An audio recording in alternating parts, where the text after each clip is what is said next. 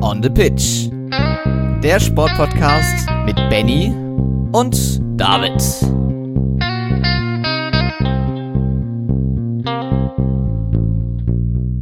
Deutschland holt mehr Medaillen bei der Schwimm-WM als bei der Biathlon-WM. Noriaki Kasai springt mit 51 Jahren nochmal in die Top 30 eines Weltcups und einige weitere Bestmarken und Abschiede. Das alles und noch viel mehr in Folge 204 von On the Pitch, der Sportpodcast und damit einen wunderbaren guten Abend an David. Hallo Benny und ein herzliches Hallo auch an euch da draußen. Ja, ähm, es war wieder einmal eine spannende Sportwoche, auf die wir heute zurückblicken und ich kann euch einmal kurz sagen, welche Themen auf euch warten. Wir sprechen am Anfang unter anderem, denn wir haben heute viele Weltmeisterschaften im Programm über die Tischtennis-Weltmeisterschaften, dann über den bevorstehenden Start der Formel 1-Saison 2024.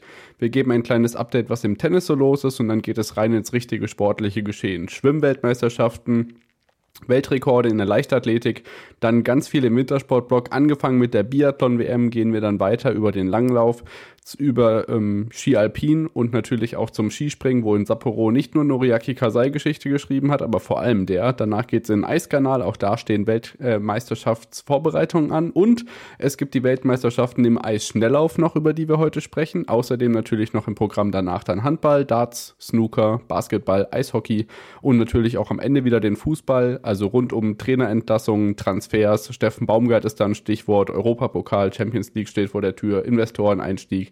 Es gibt viel zu besprechen und ich freue mich auf unsere Themenpalette, die wir heute haben, Benny. Ja, ganz genau. Und ich würde sagen, ähm, wir haben diesmal auch einige Kurznews für euch. Wir haben ja schon angesprochen, es gab die eine oder andere Weltmeisterschaft. Und wir fangen mit der Tischtennis-WM an, die ja jetzt im Team begonnen hat. Und äh, da gibt's direkt einige gute Meldungen, äh, wenn auch nicht nur, weil äh, Timo Boll hat sich tatsächlich leicht verletzt und wird durch eine Augenentzündung äh, im Verlauf des Turniers nicht mehr dabei sein. Äh, dennoch konnten beide Teams, äh, Frauen und Männer, jetzt schon ins Achtelfinale der äh, Weltmeisterschaft einziehen. In Busan, Südkorea wird die ja ausgespielt.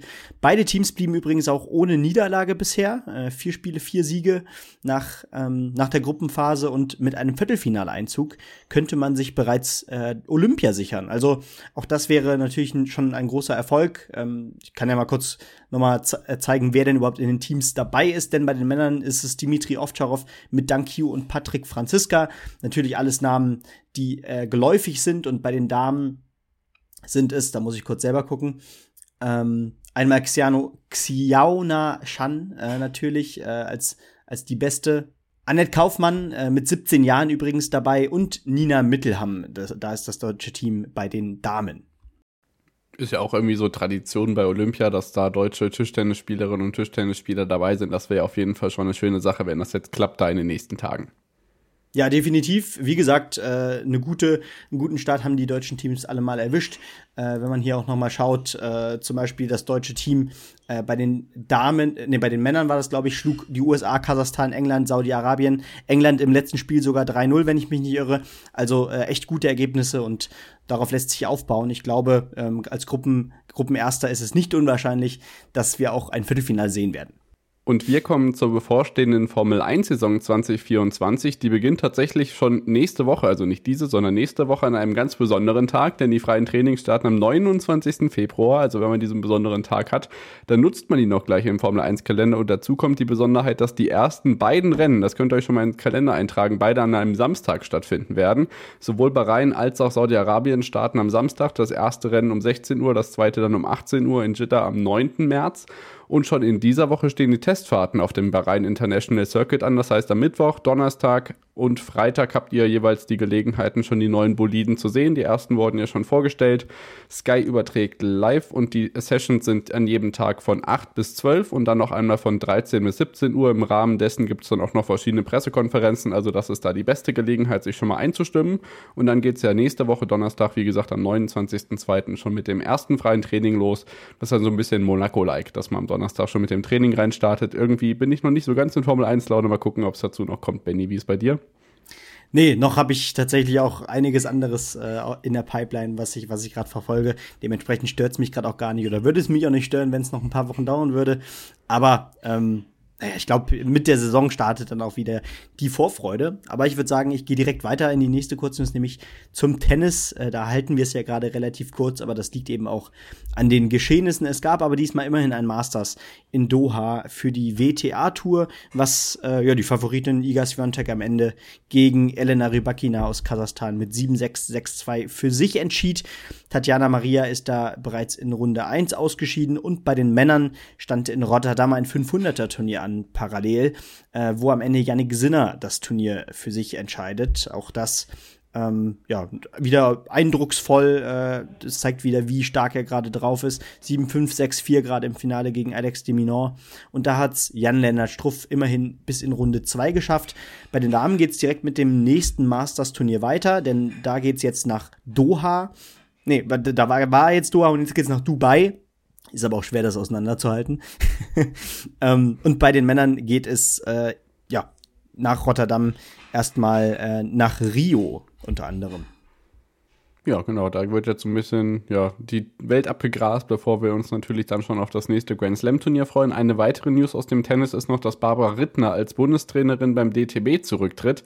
Nach fast zwei Jahrzehnten, sie war jetzt 19 Jahre da tätig, hat sie sich ähm, vom Deutschen Tennisbund getrennt. Das sorgt für ja, zahlreiche Verwunderungen, Kritik, ähm, gerne auch eure Meinung dazu, gerade vielleicht auch die Leute mit ein bisschen Tennisexpertise, also zumindest mehr als wir.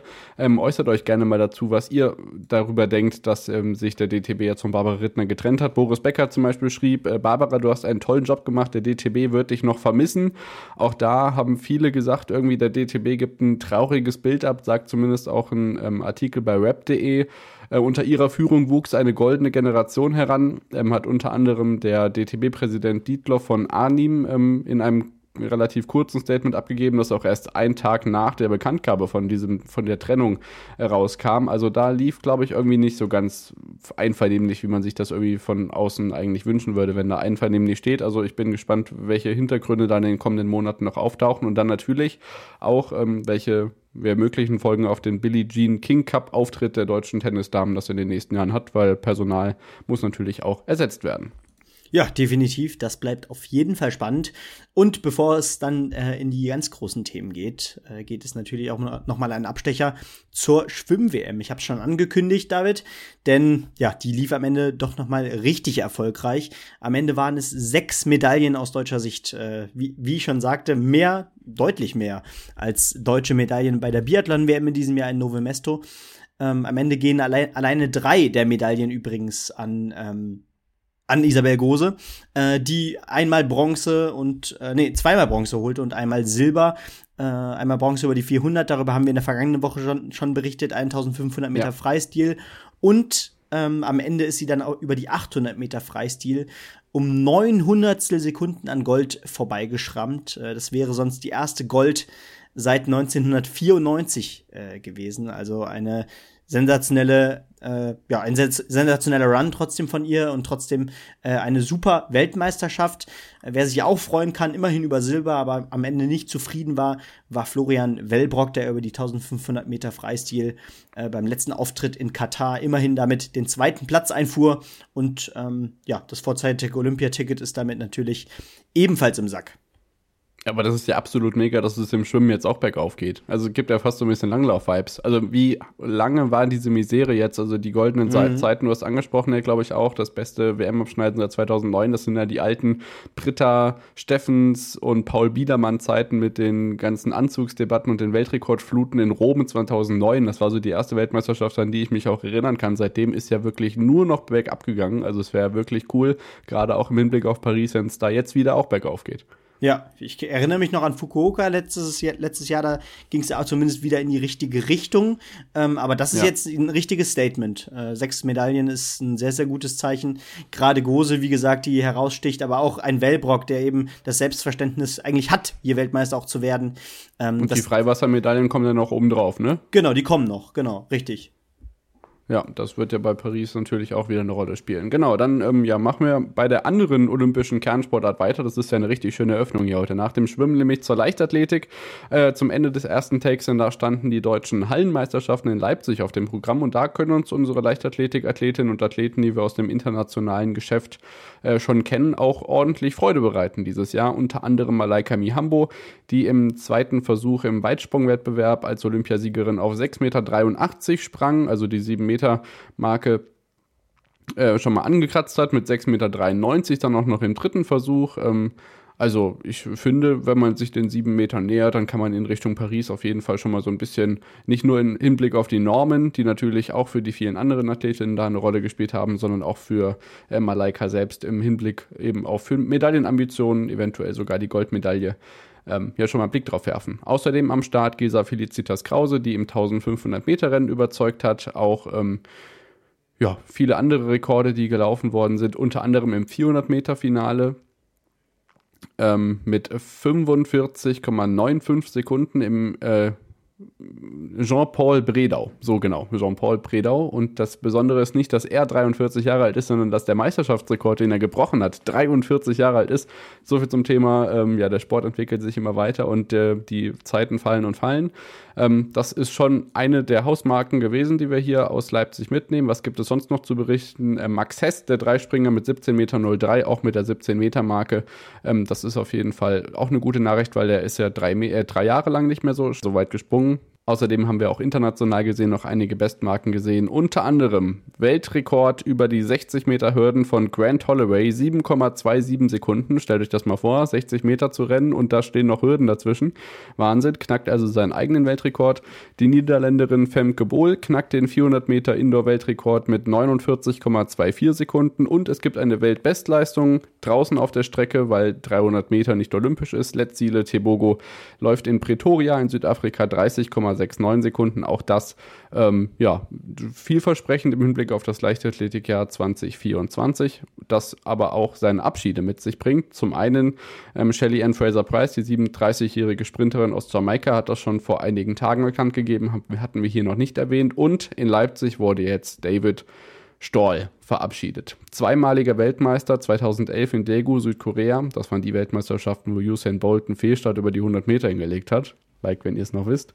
Und äh, das Beste ist, dass er in Moskau 2013 seinen Titel verteidigt hat und zwar mit einem Versuch, der ursprünglich als ungültig vergeben wurde, äh, als ungültig äh, gegeben worden war, dann allerdings ein Fotograf sich gemeldet hat und gesagt hat, ich habe den Wurf oder den Stoß fotografiert und ich kann mit meiner Bilderserie nachweisen, dass der Wurf regelkonform war und dann wurde er gegeben und dann hat er mit 21,73 Meter Gold geholt. Das sind Geschichten, die irgendwie so das Leichtathletik-Herz auch nicht vergisst. Also internationale Klasse. Jetzt ähm, haben ihm die Drehstoßer international so ein bisschen den Rang abgelaufen. Jetzt steht die Familie bei ihnen an erster Stelle. Aber Benny, ich glaube, David Stahl ist nicht nur bei mir große Erinnerungen an vergangene Leichtathletikzeiten. Nee, definitiv nicht. Und ähm, ich finde es auch Wahnsinn, wie früh er seine Karriere ja auch schon erfolgreich gestartet hat. Ich meine, mittlerweile ist die olympische Medaille zwölf Jahre her. Ähm, 2012 war das ja. Und der ist 21. Genau, da, da, da, war er 21, am, äh, am Anfang seiner Karriere direkt so einen Erfolg gehabt. Äh, und die größten Erfolge sind natürlich auch schon äh, einige Jahre her. Äh, die besten Zeiten sind leider schon länger etwas vorbei. Aber es ist dennoch natürlich eine sensationelle Karriere äh, mit etlichen, äh, ich glaube, drei oder vier Europameisterschaften, die er gewonnen hat. Äh, zwei Weltmeisterschaften. Olympia Silber 2012. Genau, das, das haben wir ja gerade schon genannt. Eine Wahnsinnsstory ähm, und ja, ein Wahnsinnskerl. 19 deutsche Meistertitel kommen auch noch oben drauf. Also ähm, das ist schon eine Ära, die da jetzt zu Ende geht. Also da alles Gute an David Stoll für den Karriereausklang. Ähm, du hast uns sehr, sehr viel Freude bereitet in den vergangenen Jahren. Das war eine große Freude und äh, das ist ja wie bei vielen Sportarten gerade so, dass da unsere Kindheitshelden irgendwie da so langsam abtreten. Aber das gehört nun mal dazu. Was auch dazu gehört, ist, dass wir eine Pause machen und da geht es nach der Unterbrechung weiter mit der Biathlon-Weltmeisterschaft. Wir sprechen über den Langlauf-Weltcup. Außerdem geht es dann natürlich noch mit viel mehr Sport weiter. Aber jetzt erstmal von der einen, ähm, von den Kernsportarten im Sommer ab zur Biathlon-WM. Bis gleich. Schatz, ich bin neu verliebt. Was? Da drüben. Das ist er. Aber das ist ein Auto. Ja. Eben. Mit ihm habe ich alles richtig gemacht. Wunschauto einfach kaufen, verkaufen oder leasen. Bei Autoscout24. Alles richtig gemacht. Hey, Malte Asmus von meinsportpodcast.de hier. Ab März geht's weiter mit unseren 100 Fußballlegenden. Staffel 4 bereits. Freut euch auf Zlatan Ibrahimovic, Michel Platini, Cesar Luis Minotti, Paolo Maldini, um nur mal vier zu nennen. Und bis wir mit der vierten Staffel kommen, hört doch einfach noch mal rein in die bisherigen drei Staffeln. Ronaldinho, Sepp Meyer, Gary Lineker, Lothar Matthäus und viele weitere warten da auf euch. 100 Fußballlegenden. Jetzt überall, wo es Podcasts gibt. Da sind wir wieder zurück nach der Unterbrechung und melden uns wieder mit den Biathlon-Weltmeisterschaften Teil 2. Wir haben ja letzte Woche schon über die ersten Wettbewerbe gesprochen und jetzt hatten wir natürlich noch viele weitere ausstehen, unter anderem die Einzelwettbewerbe, die Staffeln und natürlich unsere geliebten Massenstarts. Wie hast du diese zweite Biathlon-WM-Woche erlebt und was ist dir so durch den Kopf gegangen? Dann kannst du auch gern gleich schon in die Ergebnisanalyse einsteigen. Ja, die Woche der Erfolge kann man, glaube ich, sagen, aus deutscher Sicht, weil die, weil alle drei Medaillen fielen ja in diese zweite Woche der Biathlon WM äh, und dementsprechend lief sie auch deutlich erfolgreicher und hat uns als äh, halbwegs neutraler Zuschauer nur natürlich ähm, natürlich dennoch sehr gefreut, äh, was, was wir da so gesehen haben, weil da auch viele Überraschungen dabei war. Ich würde sagen, wir gehen direkt rein, nämlich in die Einzel und zwar in die Einzel der Damen, denn da konnte am Ende eine unfassbar schussstarke Janina Hettich-Walz am Ende tatsächlich eine Silbermedaille bei der Weltmeisterschaft holen. Nur Lisa Vitozzi war besser und das 20 Sekunden. Und äh, damit landete sie übrigens ebenfalls vor Julia Simon, die dann ja auch nochmal Weltmeisterin wurde. Ähm, aber das war längst nicht das best das einzige Top-Ergebnis aus deutscher Sicht, weil Selina Grozian, erste Weltmeisterschaft am Anfang der Saison, wusste niemand, ob sie überhaupt, ob sie es überhaupt bei der WM oder zur WM schafft. Diesmal ohne Fehler am Ende führte. Vanessa Vogt. Großartig. Vanessa Vogt hatte sich in der ersten Woche äh, in Novo Mesto unfassbar über ihre Schießleistung aufgeregt. Das ganze Jahr läuft es so super und dann äh, versagen ihr leider die Nerven im Sprint und in der Verfolgung. Und jetzt ist sie wieder, äh, ich würde sagen, auf dem Damm, denn sie bleibt wieder äh, fehlerfrei am Ende mit einem starken fünften Platz da, wo man sie schon sehr oft in dieser Saison gesehen hat. Also da war, das war schon ein gutes Zeichen, um diese Woche, diese zweite Woche zu starten. Und ich würde sagen, ich gehe direkt, ich nehme direkt den Flow mit und äh, gehe auch in das Einzel der Männer, weil das ging nämlich ähnlich erfolgreich weiter. Benedikt ja. Doll holt bei seiner letzten Weltmeisterschaft, vielleicht, Fragezeichen, vielleicht. Äh, ja. auf jeden Fall nochmal eine Medaille mit Rang 3 da ist es auch egal, dass es fast zwei Minuten auf äh, Johannes Tinis Böhr auf eins ist, der ebenfalls einen Fehler geschossen hat wie Benny Doll. Ähm, und ja, damit ebenfalls äh, wieder ein, eine, eine von vielen äh, ja, Medaillen, Goldmedaillen. Darüber sprechen wir noch. Genau, ja. darüber sprechen wir noch. Bei Weltmeisterschaften holt Bö äh, vollendet jetzt auch noch das Podium hier äh, mit einem Doppel-Bö-Erfolg. Ähm, ansonsten äh, lief es da leider für die, für die deutschen Männer nicht ganz so gut. Roman Rees auf einem soliden 13. Platz, Johannes Kühn auf einem 19. Das war dann auch schon das halbwegs erfolgreiche. Ähm, aber ja, ich würde sagen, das, das können wir jetzt erstmal abarbeiten, weil. Nee, nee, wir haben ja gleich die, die Massenstarts, die habe ich ganz vergessen. Dann gehen wir dann doch fix zu den Staffeln. Willst du die machen? Genau, dann können wir gerne mit den Staffeln übernehmen. Also generell noch äh, Rastor Gujas, der hat sich schon ein Sensationsergebnis angedeutet, sehen wir gleich im Massenstart. Das hat nicht nur Michael Frösch bei Insta sehr gefreut, sondern mich persönlich auch. Äh, kommen wir erstmal zu den Staffeln. Ähm, da gab es keine deutschen Medaillen. Ähm, also wir fangen mal mit der Single-Mix-Staffel an. Frankreich siegt vor Italien und Norwegen, recht eng auch auf dem Silber- und auf dem Bronzerang, wobei die norwegische Single-Mix-Staffel hier mit einem Fehler unterwegs ist, während die Italienerinnen und Italiener auf Platz zwei fehlerfrei bleiben. Deutschland auch fehlerfrei, ähm, beziehungsweise ohne große weitere Verzögerung kommt ein riesigen Pult allerdings, äh, Pulk allerdings ins Ziel. Schweden, Schweiz, Deutschland, USA, Lettland äh, recht eng beieinander innerhalb von zehn Sekunden da ins Ziel eingelaufen. Also ähm, alles äh, ganz gut und es gibt eben doch eine Medaille. Deswegen eben meine Korrektur. Damenstaffel 4 mal 6 Kilometer Bronze für Deutschland. Ähm, Frankreich gewinnt und das ist natürlich wieder in puncto Laufstärke genau das, was am Ende äh, zählt. Frankreich zwei Fehler, Platz 1. Schweden ein Fehler, äh, 38 Sekunden dahinter. Deutschland ohne Fehler, eine Minute 14 dahinter. Also da ist natürlich die Laufstärke bei den internationalen Nationen außerhalb des deutschen Teams in, im gerade in der Breite jetzt, was die Staffel angeht, dann doch schon ein bisschen äh, stärker. Ja, ganz genau. Hinzu kommt natürlich auch eine Strafrunde, wenn ich mich irre, genau durch Johannes Kühn, äh, der dann natürlich auch noch mal ein bisschen was liegen lässt dadurch. Aber ja, es sollte einfach nicht sein am Ende. Es war dann ja auch äh, doch ein deutlicher Abstand auf Rang 3. Dementsprechend kann man sich da jetzt auch nicht so viel ärgern. Ähm, aber ich würde sagen, ich gehe da auch direkt jetzt in die letzten Ergebnisse der diesjährigen Weltmeisterschaft und es sollte natürlich wieder mit der größten Disziplin enden, mit den Massenstarts und Die Herrenstaffel fehlt noch. Stimmt, die, die Herrenstaffel, das tut mir leid. Ich kann, ich kann nur gerade, das mit den Fehlern ist vielleicht ein bisschen missverständlich, das vielleicht nur als Erklärung bei mir, Ja. weil die Seite von der IBU bei mir einfach nicht laden will. Also ich habe die Vermutung, dass das, was hier als Fehler steht, eigentlich Fe äh, Strafrunden sind. Aber das kann ich mir eigentlich gar nicht vorstellen. Oder hat Norwegen wirklich vier Strafrunden in der Herrenstaffel gelaufen? Nee, nee, das müssen glaube ich. Nee, nee, das vier müssen, Fehler, ne? Genau, vier vier, ja. Schweden null Fehler, Norwegen vier Fehler. Dann stimmt das nämlich die Sportschau-Seite. Ihr kennt es ja bei uns aus den letzten Jahren. Die Sportschau-Seite ist, was die Wintersportergebnisse angeht, manchmal etwas unübersichtlich. Ja, sehr unübersichtlich.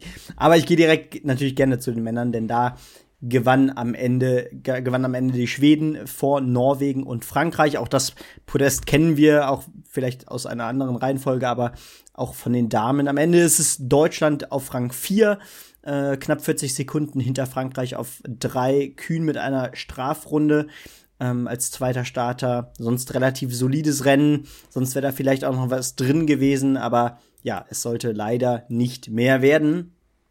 Und auch die Massenstarts, um da vielleicht direkt bei den Männern weiter anzusetzen, die waren aus deutscher Sicht auch nicht sonderlich erfolgreich. Am Ende war es Philipp Navrat auf Rang 10. Aber Ja. die Geschichte war eben neben As äh, Andres Rastogujevs, der eben äh, auf einem sensationellen zweiten Platz landet. Johannes, Tini Johannes Tiniesbö holt, ich glaube, es ist die 20. Goldmedaille Korrekt. bei einer Weltmeisterschaft. Er hat, es ist seine achte Weltmeisterschaft, das haben wir eben schon besprochen. Und es ist, er hat in jedem einzelnen Einzelrennen tatsächlich eine Medaille eingeheimst. Allein das ist schon sensationell, aber 20 Weltmeistertitel hat Johannes Tinisbö in acht Weltmeisterschaften geholt. Also ich finde das absolut übertrieben. Ich habe äh, jetzt mal Usain Bolt und Johannes Tinis Bö nebeneinander gelegt. Ähm, Usain Bolt hat ähm, bei Weltmeisterschaften elfmal Gold gewonnen, zweimal Silber und einmal Bronze. Johannes Tinis Bö ähm, bei 1, 2, 3, 4, 5, 6 Weltmeisterschaften. Johannes Tinis Bö hat acht Weltmeisterschaften, aber wie gesagt, er hat nicht nur 20 Goldmedaillen, sondern noch 18 andere Medaillen. 13 mal Silber und 5 mal Bronze. Und wenn ich mich nicht komplett täusche, ist es jetzt wirklich ähm, zusammen mit Oberhof, wo er natürlich auch rasiert hat letztes Jahr mit fünfmal Ja. Gold, jetzt dreimal Gold in Novo Mesto. Er holt Gold in Einzel, Verfolgung und Massenstart, Silber in Sprint, Staffel und Mixstaffel und ist dann in der Single-Mix, die ja inzwischen doch mal langsam von allen ernst genommen wird, auch noch mit Bronze weggelaufen. Also ich finde, das jetzt gar nicht mal durch- auf Johannes Tinis Bö gemünzt einfach zu viel, sondern diese Überfrachtung an Wettbewerben und Weltmeisterschaften läuft mir irgendwie gegen den Strich, weil es fällt mir, also ich bin ja doch irgendwie so ein bisschen, keine Ahnung, so, so random Fact-mäßig sind wir beide unterwegs, Weltmeister von so und so in der und der Disziplin, können wir uns ganz gut merken. Ganz ehrlich, im Biathlon komme ich nicht dazu. Du sagst, wenn, wenn du hier sagst, Julia Simon ist 2020 in Hochfilzen oder in Antolz in dem Fall äh, Einzelweltmeisterin geworden. Ich glaube, also in jeder anderen Sportart fällt mir das leichter zu merken als im Biathlon, einfach weil es viel zu viel ist. Ja. Ja, ich kann mir, ge genau, ich, ich kann mir auch nur Namen merken, die Weltmeister geworden mal sind. Wel- genau, aber, aber wann, wann es war, das kann ich dir auch zum Großteil nicht mehr sagen, genau. Ja. Zum Beispiel Martin Ponziloma ist vor drei Jahren oder so mal Weltmeister gewesen. Ich weiß aber nicht mehr wo. Genau. Äh, aber Ja. es ist ja auch egal. Ja, das ist eine Diskussion, die könnte man führen. Ähm, aber dann ist natürlich auch die Frage, wahrscheinlich bräuchte man dann eine gener generelle Reform des Weltcups auch wiederum, um weniger Ja. Disziplinen mit reinzunehmen. Ist ja auch einfach eine, die erfolgreichste, mit die erfolgreichste Disziplin hier in Mitteleuropa, wo die meisten Weltcups stattfinden. Und Ja. deswegen, pff, gut, wenn die Leute einschalten, warum soll man da auch, oder wenn die Leute Tickets kaufen und den Fernseher einschalten, warum soll man da die Wettbewerbe reduzieren? Genau, ja. Spricht eben scheinbar Ja. doch immer noch mehr dafür als dagegen. Aber es hört definitiv nicht auf. Äh, darüber wird auch diskutiert. Es sind am Ende 1, 2, 3, 4, 5, 6, 7, 8, 9, 10, 11, 12 Was kommt Wettbewerbe. Zwölf Wettbewerbe Ja. wa waren es am Ende bei dieser Biathlon-WM. Ähm, ich habe mir kurz gefühlt wie dieser. Das machen halt immer die gleichen Leute mit, ne? Also bei einer Leichtathletik-Weltmeisterschaft hast du mehr Disziplinen, aber da machen halt eine Person auch höchstens zwei oder drei Wettbewerbe. genau, Bei der genau. nordischen Ski-WM kannst du als Skispringer auch nicht mehr als drei oder vier Medaillen gewinnen. Und was ein Marathon Aber auch als sechs Sportler, oder sieben ne? Medaillen. Also, ja, das kommt noch dazu. Gut, leistungsmäßig, gute Grü Grüße an die Basketballer, aber ich komme da, ich werde damit nicht warm. So, jetzt hat man natürlich auch wieder das Nationen-Nationen-Ding. Viel Norwegen bei den Herren, viel Frankreich bei den Frauen. Ja. Ähm, Frauenmassenstart, äh, Gold, Bronze und Platz 4 für Frankreich. Vanessa Vogt, beste Deutsche auf Platz 5. Also, es ist ja, es ist ja noch nicht so krass wie im Langlauf jetzt zwischenzeitlich, dass du da irgendwie zehn Norweger dr- drunter hast. Also deswegen freut mich ja gerade diese Rastor Guja-Story auf Platz 2 so. Johannes Tines Bö übrigens mit seiner 20. WM-Medaille jetzt mit äh, ohne einer Björndalen ähm, in einer Liga, Ja. was die Bestmarken da angeht. Also 38 WM-Medaillen bei 8 WMs, Leute. Also ich, also ich komme hier nicht mit klar. Vielleicht noch ein abschließender Blick auf den Medaillenspiegel. Deutschland auf Platz 5, einmal Silber, zweimal Bronze. Ähm, Schweden hat einmal Gold, einmal Silber, einmal Bronze vorne. Frankreich 13 Medaillen, 6 Gold, 1 Silber, 6 Bronze. Norwegen 4 Gold, 5 Silber, dreimal Bronze. Genau, das so als abschließender Blick auf die leichte, äh, auf die Leichtathletik, sage ich schon, äh, Biathlon-Weltmeisterschaften. Also diese Diskussion wird uns weiter begleiten, Benny. Ähm, hast du dazu noch was? Sonst würde ich kurz durch den Langlauf durchgehen. Nö, du kannst gerne in den Langlauf gehen. Ich glaube, das haben wir jetzt breit besprochen. Ja, dann springen wir einmal in den Theodore Worth Park nach Minneapolis, Minneapolis, Minneapolis, Minneapolis wahrscheinlich.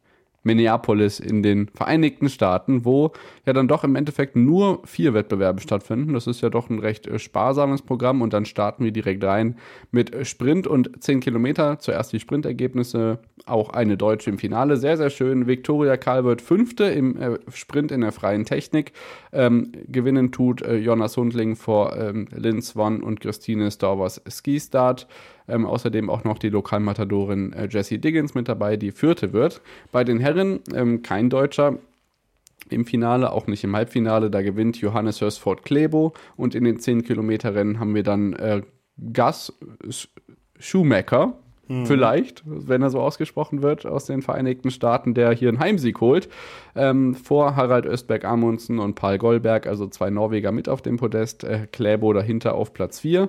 Und der beste Deutsche dort ist der zweite der Tour de Ski Gesamtwertung in diesem Winter, Friedrich Moch geworden. Und über die 10 Kilometer bei den Damen gab es eine Premiere, denn die Sprintexpertin Jonas Hundling gewinnt das erste Mal in ihrer Karriere ein Distanzrennen vor ihrer Landes Landskameradin Frieda Karlsson und äh, die Lokalmatadorin Jessie, Jessie Diggins landet am Ende auf Platz 3. Und damit endet auch die ähm, ja, Überseetour der Langläuferinnen und Langläufer. Da geht es dann nämlich als nächstes mit dem Weltcup weiter, wenn es dann wieder in Lahti das große Skifest gibt am 1. Märzwochenende. Da äh, sind ja dann wieder alle beisammen. Jawohl, ganz genau. Da ja, kann man dann, glaube ich, wahrscheinlich auch wieder davon ausgehen, dass es noch mehr Athlete, Athletinnen und Athleten dabei sind, weil ja doch. Und äh, auch mehr Wettbewerbe. Und auch mehr, mehr Wettbewerber natürlich, weil natürlich, ja, nicht alle den weiten Weg äh, über den großen Ozean äh, nehmen, aber natürlich immer doch eine spannende Tour.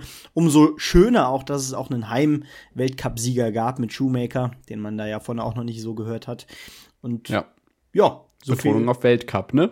Genau, ja. Und damit würde ich sagen, gehen wir in die nächste Pause. Wir haben noch einiges an Wintersport vor uns. Nordische Kombi geht's diese Woche leider äh, zumindest ähm, ja, re resultatstechnisch nichts. Aus dem Skispringen haben wir natürlich noch einiges und im Ski Alpin gab es eine Woche ohne Absagen. Das muss zelebriert werden. Sehr gut. Bis gleich. Bis gleich. Schatz, ich bin neu verliebt. Was? Drüben. Das ist er. Aber das ist ein Auto. Ja, eben. Mit ihm habe ich alles richtig gemacht. Wunschauto einfach kaufen, verkaufen oder leasen. Bei Autoscout24. Alles richtig gemacht. Da sind wir wieder zurück und melden uns wieder aus Übersee. Denn Skispringen ist ebenso wie Langlauf nicht in Mitteleuropa unterwegs gewesen. Die Damen sollten eigentlich in Rüschnow in Rumänien springen. Das ist ausgefallen. Deswegen gab es natürlich äh, dann doch ein bisschen vielleicht mehr Namen, die in Protteroda in den Start gegangen sind beim Continental Cup.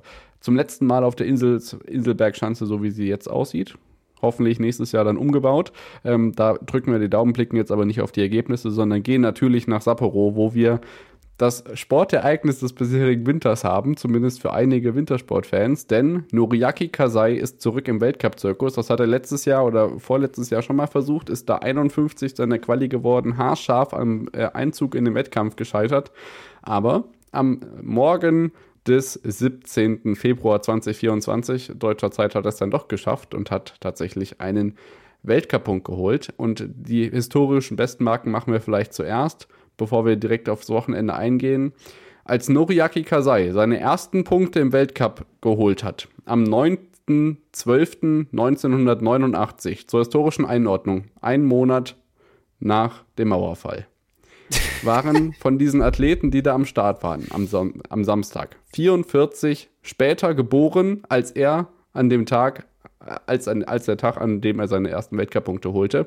Nun holt der 51-jährige Kasai seine äh, nochmal Weltcup-Punkte oder einen Weltcup-Punkt. Und an diesem 9.12.1989 waren von den Leuten, die da am Start waren, außer Noriaki Kasai, noch sage und schreibe fünf weitere geboren. Und zwar ein achtjähriger Simon Ammann, ein vierjähriger Manuel Fettner, ein zweijähriger Piotr Juja und Kamil Stoch und ein fünf Monate alter Roman Kudelka. Alle anderen gab es noch nicht auf dieser Erde, als Noriaki Kasai in Sapporo seine ersten Weltcup-Punkte ersprungen hat.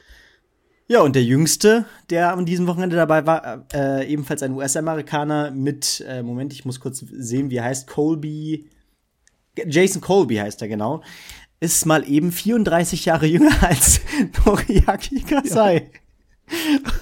Ich äh, weiß gar nicht, was ich zu sagen soll. Es, es gab einen Weltcup-Punkt von, für Noriaki Kasai mit 51 Jahren.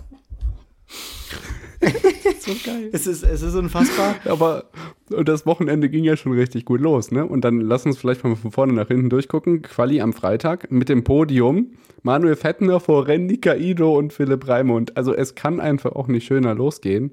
Ähm, Noriaki Kasai hat sich äh, übrigens qualifiziert als 45. Ähm, wie gesagt, geboren am 6. Juni 1972. 47. in der Quali wird eben der von dir angesprochene Jason Colby, geboren am 30. März 2006. so unfassbar.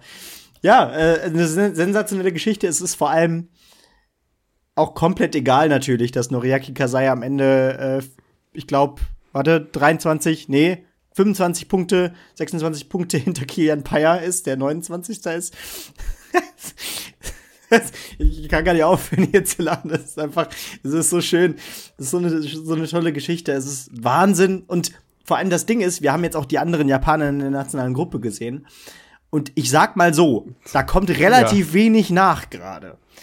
Können wir das ja, bitte nochmal haben? Sato ist im ersten Durchgang ja, vielleicht auch diesen Winter mal gucken. Also jetzt, was ich so gehört habe, ist, dass Noriaki Kasai zwar nicht ins Weltcup-Team kommt. Ich meine, als nächstes gibt es Schiefliegen in Oberstdorf. Das wäre dann vielleicht doch etwas zu schnell, zu viel des Guten. Aber wenn er jetzt zumindest den Rest des Winters noch im Conti Cup ein bisschen Erfahrung sammelt, vielleicht kann er nächstes, nächsten Winter dann noch abseits von Sapporo nochmal den Sprung in den Weltcup schaffen, weil ich glaube, jetzt hat er nochmal Blut geleckt. Das war auch so süß, einfach zu sehen, wie die ganzen Leute mit ihm einfach Bilder gemacht haben. Ich meine, die werden sich ja auch eine ganze Weile lang einfach gar nicht gesehen haben, die so Stochs und Ammans dieser Welt unfassbar. Also Simon Ammann jetzt auch mit dieser 500 äh, Weltcup-Springen-Marke und so, also ein faszinierendes Wochenende wirklich unfassbar toll für jeden Skisprung-Fan. Da hat man sich auch gerne irgendwie mal die Nacht um die Ohren geschlagen, auch wenn es dann am Sonntag leider nicht gereicht hat.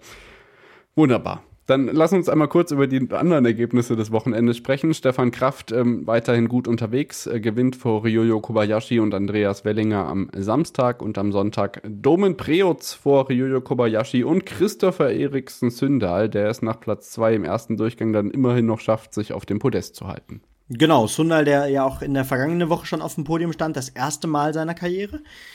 Also, ja. ähm, der scheint da jetzt ein bisschen Konstanz reinzukriegen. Wird spannend sein, äh, weil die Norweger ja nicht gerade unbedingt diesen einen Springer, wie die letzten Jahre eigentlich immer Granerüth hatte, der, der so vorangeht, äh, leistungstechnisch. Und äh, da bildet sich gerade Sundal so ein bisschen raus.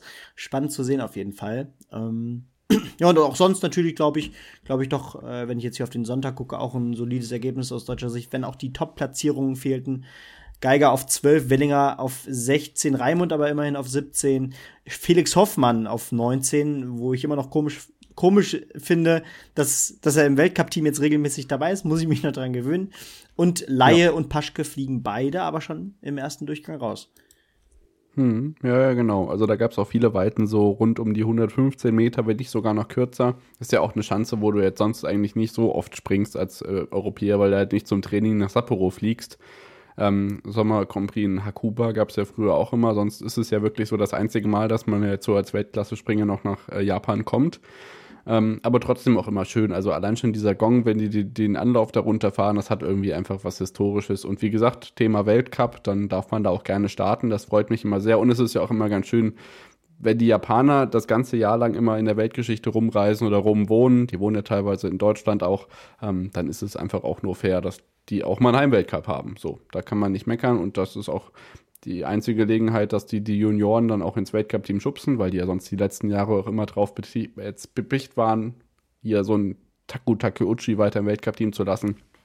Und so können sie sich eben mit den Besten der Welt messen mal zu Hause. Das ist doch sehr, sehr schön. Ja, und es geht auch schön weiter, Benny, ne? Also, ähm, wir waren ja das letzte Mal da beim Skifliegen in Oberstdorf. Da geht es jetzt mhm. weiter auf der Heini Klopfer Skiflugschanze. Ähm, am kommenden Wochenende das erste Mal mit einem Superteam-Wettbewerb. Am Freitag steht er an und in Hinsenbach steht's dann auch, äh, geht es dann auch bei den Frauen weiter dort äh, Weltcup springen der Frauen. Ganz genau. Äh, die Frauen haben ja diese Woche die Wettbewerbe in Rasnov leider verpasst. Ähm, die wurden abgesagt, ja schon letzte Woche. Ähm, genau. Und da geht's dann auch in der kommenden Woche weiter und die, sie starten wieder ins Geschehen. Aber wir sind hier noch nicht fertig, denn wir können direkt auch zu den Alpinen gehen. Ich habe es eben schon angeteasert. Ähm, ja, da gab es tatsächlich keine Absage, auch keine Speed-Absagen. Und das ist natürlich grundsätzlich erfolgreich. Wo wollen wir anfangen? Also in Übersee sind wir da jetzt übrigens auch nicht mehr. Das ist ähm, richtig. Dann würde ich sagen, Ladies First in dem vielleicht Austragungsort der Alpinen Skiweltmeisterschaften 2027. Da gab es ein wenig Gerüchte und Medienberichte darüber, dass das vielleicht wackeln könnte, aber mir ist der Grund noch nicht so ganz ersichtlich geworden. Es gibt wohl ein FIS-Meeting, wie das in Grand Montana 2027 stattfinden kann oder eben auch nicht, aber lass uns da einfach zu den sportlichen Ergebnissen kommen. Möchtest du anfangen? Soll ich anfangen? Ich kann gerne anfangen. Äh, ich mache einfach die ersten beiden Abfahrten hier, denn ähm, ja, einmal gewann Lara Gut-Berami und einmal Marta Bassino. Ähm, im erst, in der ersten Abfahrt äh, Gut Berami vor äh, Jasmin Fleury und Cornelia Hütte auf drei. Ähm, für die Deutschen muss man dann leider schon sehr weit nach hinten scrollen. Kira Weidle nur auf 22, Emma Eicher auf 23. Dennoch zwei deutsche Damen in den Punkten, was natürlich erstmal doch äh, ganz gut ist. Ähm, hinter Mata Bassino am zweiten Tag äh, stand dann Federica Brignone und Lara Gutberami sicherte sich auch nach ihrem Sieg immerhin einen Podestplatz. Auf Rang 4 Elvedina Musaferia aus äh, Bosnien-Herzegowina. Auch schön, eine neue Nation da vorne zu sehen. Und auch hier ähm, am Ende Kira Weidle ein wenig besser, am Ende aber auch nur auf Rang 18 und ja, sonst auch keine weiteren Damen aus deutscher Sicht in den Top 30. Genau. Übrigens erster Weltcupsieg in der Abfahrt für Marta Bassino aus Italien. Also auch das eine neue, eine äh, Bestmarke kann man nicht sagen, aber zumindest eine Premiere für sie. Dann gab es noch einen Super G, äh, ein Sieg für Österreich, Stefanie Venier vor Federica Brignone und Marta Bassino, die ja ein schönes Wochenende hinlegt auf Platz 3. Wie gesagt, es fehlen ja viele Speedathletinnen verletzt, ähm, unter anderem Sophia Gotcha und auch ähm, Michaele Schiffrin. Roman Miradoli aus Frankreich wird führt und auch da können wir natürlich nach der besten Deutschen in Ausschau halten. Ach, guck mal, hier der Name taucht mal wieder auf. Kira Weitle wird neunte und zwar hinter Esther Ledecka aus Tschechien. Auch das immer so ein Sportgänsehaut-Moment. Da muss ich nur den Namen lesen und habe schon Bernd Schmelzer. Nein, nein, das darf nicht wahr sein im Ohr. Ähm, ja, Wahnsinn. Pyeongchang lässt grüßen. Ähm, ja, genau. Alpinen Wochenenden ohne Absagen und das Ganze auch bei den Herren. Dann können wir gleich rübergehen nach Quidfjell auf äh, den Olympiabacken, wie ja, glaube ich, die Piste da heißt. Äh, Olympia 1994. Und dieses Mal auch Weltcup-Austragungsort traditionell. Eine Abfahrt, ein Super-G, gewonnen von Nils Zintermann in der Abfahrt vor Vincent Kriechmeier und Cameron Alexander aus Kanada. Und im Super-G ist es Vincent Kriechmeier vor Jeffrey Reed aus Kanada und Dominic Paris aus Italien. Auch Marco Odermatt lässt sich natürlich überall finden, denn der fährt ja alles gefühlt. Zeitgleich. Und wenn wir uns mal auf die deutschen Ergebnisse schauen, Andy Sander wird 30. holt sich gerade noch so einen Weltcup-Punkt in der Abfahrt und im Super G ist es Simon Jocher auf Platz 20, Andi Sander auf Platz 25, die Weltcup-Punkte Ja. Robert Baumann 32. Ich weiß nicht, ob du es gesehen hast, aber tatsächlich ist Marco Odermatt sogar äh, exakt zeitgleich wieder mit Dominik Paris. Das heißt, es gab wieder einen geteilten dritten Platz. Stimmt. Das Ja, häuft sich gerade irgendwie gruseligerweise. Also spektakulär wieder, war das vor zwei Wochen oder letzte Woche?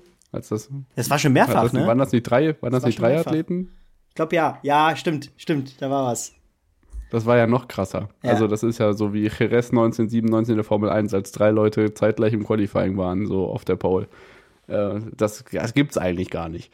Wahnsinn. Marco Odermatt übrigens, äh, ein kleiner Fun-Fact, ähm, Gesamtweltcup-Wertung 1602 Punkte. Der zweite hat 684 Punkte und ist leider auch schwer gestürzt. Cyprien Sarrazin auf der Abfahrt in Quidfjell, der Sensationssieger von Kitzbühel werdet ihr auch nochmal auf unserem Instagram-Account sehen, denn er wurde zusammen mit Lino Strasser zum Athleten der Woche bei uns vom Kitzbühel-Wochenende. Auch das ähm, seht ihr bei uns auf Insta und wir landen auch diese Woche, kann ich euch versprechen, wieder in der Gegenwart. Das heißt, dieser Flashback ist beendet und äh, diese Woche, wenn Noriaki Kasai in eurem Instagram-Feed auftaucht, wisst ihr, die On the Pitch-Jungs sind bei Instagram wieder in der Gegenwart angekommen. Also schaut da gerne mal vorbei. So ein ganz schöner Jahresrückblick geworden, unter anderem ja auch mit äh, Calvin Kiptum, dem Marathon-Weltrekordler. Den haben wir geuploadet, kurz danach kam die Todesmeldung. Wie gesagt, kleiner Exkurs, aber ähm, ja, das war unser Take noch nicht ganz, Benny. Wintersport. Eine Disziplin fehlt uns noch, beziehungsweise drei Stück. Soll ich noch mal kurz so ein bisschen was zum Eiskanal und zum Eisschnelllauf sagen? Ganz genau, denn ja, wir haben noch eine Weltmeisterschaft, die äh, jetzt auch zu Ende ist, natürlich, ja. Genau, die lief auch so ein bisschen unter ferner Liefen. Komm, dann starten wir damit einfach direkt rein. Ähm, Eisschnelllauf-Weltmeisterschaften in Calgary, eine der schnelleren Bahnen dieser Welt. Es gab auch fast noch ein paar Weltrekorde, allerdings hat es dann doch nicht zu den ganz großen Bestmarken gereicht, auch nicht aus deutscher Sicht. Kein Top-5-Ergebnis. Da geht der Blick dann doch eher in Richtung Olympia 2026, aber doch äh, zumindest deutsche Rekorde im Teamsprint. Der ist nicht olympisch, aber trotzdem ja ganz schön für die Athletinnen und Athleten, da Richtung Saisonende noch mal was hinzulegen. Und noch eine weitere Neuigkeit. Irene Schouten aus den Niederlanden, dreimalige Eisschnelllauf-Olympiasiegerin und neunmalige Weltmeisterin, beendet zum Saisonende ihre Karriere. Ähm, nach 15 Jahren Hochleistungssport möchte ich andere Dinge tun, sagt sie dem niederländischen Fernsehen. Ähm, ich habe alles gewonnen, was ich gewinnen wollte, nur die Elfstedentocht noch nicht. Das ist dieses Langstreckenrennen, was die auf diesen 200 Kilometer Grachten da in, in Niederlanden ab und zu veranstalten. Das ist auch immer ganz cool. Vielleicht äh, beschäftigt sie sich dann damit nach ihrer Karriere. Genau, das zum Eisschnelllauf. Wie du magst, soll ich gleich den Rundumschlag wagen? Wag den Rundumschlag, komm. Ich wage den Rundumschlag. Dann gehen wir einmal in den Thüringer Wald nach Oberhof. Da gab es ja in der vergangenen Woche so ein bisschen ähm, Probleme mit der Bahn. Unter anderem war die so nass und äh, langsam geworden dann im zweiten Lauf, dass die Fahrerinnen und Fahrer im ersten Lauf gebremst haben, um im zweiten Lauf früh dran zu sein. Ähm, von den Spektakelsachen habe ich jetzt diese Woche nicht ganz so viel gelesen, deswegen einmal die Ergebnisse im Schnelldurchlauf. Ähm, wir haben wieder Sprintwettbewerbe gehabt, deswegen gibt es jetzt quasi jedes Rennen doppelt in zwei Ausgaben. Das klassische und das Sprint, immer in der Reihenfolge. Im normalen Bewerb der Fraueneinsitzer Julia Taubitz auf der 1 vor Anna Bereiter und in der Sprintversion hat auch Julia Taubitz die Nase vorne und mit Anna Bereiter auf Platz 3 eine weite Deutsche auf dem Podest. Merle Fräbel wird Vierte. Dann kommen wir zu den Einsitzer bei den Herren. Da gewinnt im klassischen Rennen ein Österreicher, Jonas Müller, vor Max Langenhahn und Felix Loch, die beide auf dem Podium landen mit Platz 2 und 3. Und im Sprintwettbewerb hat der beste Deutsche Max Langenhahn die Nase vorn. Felix Loch wird hinter zwei Österreichern Vierter.